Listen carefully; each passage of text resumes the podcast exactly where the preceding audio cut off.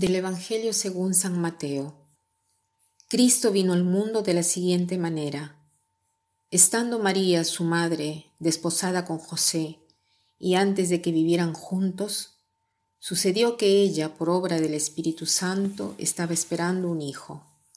José, su esposo, que era hombre justo, no quería ponerla en evidencia y pensó dejarla en secreto. Mientras pensaba en estas cosas, un ángel del Señor le dijo en sueños, José, hijo de David, no dudes en recibir en tu casa a María, tu esposa, porque ella ha concebido por obra del Espíritu Santo. Dará a luz un hijo, y tú le pondrás el nombre de Jesús, porque él salvará a su pueblo de sus pecados. Todo esto sucedió para que se cumpliera lo que había dicho el Señor por boca del profeta Isaías. He aquí que la Virgen concebirá y dará a luz un hijo, a quien pondrán el nombre de Emmanuel, que quiere decir Dios con nosotros. Cuando José despertó de aquel sueño, hizo lo que le había mandado el ángel del Señor y recibió a su esposa. El Evangelio de hoy nos presenta la figura de José, el esposo de María, un hombre justo y como hemos escuchado, la justicia es una de las virtudes cardinales por la cual se reconoce y se obra el bien. Por lo tanto, podemos decir que justicia significa estar en sintonía con la voluntad de Dios.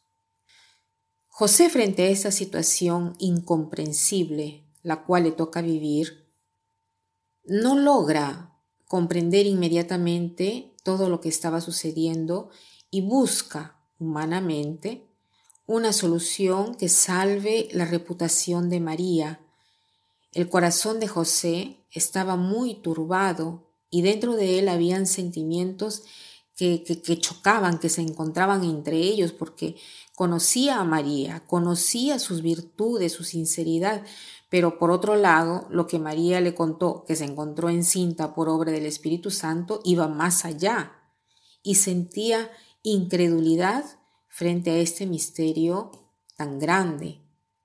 José vive toda esta batalla en su corazón, pero no hace ningún gesto malo a María, ni siquiera una, una mala palabra, una palabra en contra de ella. Era como decir eh, un enamorado silencioso. Era tan aficionado a su futura esposa que ante los ojos de los hombres él resultaba como un ingenuo, porque no hacía prevalecer ningún sentimiento ni de rabia ni de rencor, sino que hace prevalecer el amor. ¿Y qué cosa guía a José frente a esta situación? La búsqueda de la voluntad de Dios. Hemos dicho anteriormente que era un hombre justo, por lo tanto, quería cumplir la voluntad de Dios. O sea, José escoge proteger a María y a su hijo que llevaba en el vientre a tal punto de parecer ante los ojos de los demás como un traicionado y traidor de la ley, porque él no quiso acusar públicamente a María como la ley exigía. Eh, veamos cómo Dios interviene en la vida de José. Ve su batalla e interviene a través de un sueño. Un ángel le dice a José en sueños, no temas. O sea, Dios le pide a José de dar un paso grande, de ser el padre del Hijo del Altísimo. Y José confía en Dios, confía en las palabras del ángel, de aquello que le dice, o sea, no temas de tomar a María como tu esposa. En el Evangelio de hoy, en la figura de José, nos muestra cómo la palabra entra en la vida de un hombre justo y lleva a una conversión radical, a una decisión que se convierte en el inicio de una nueva vida.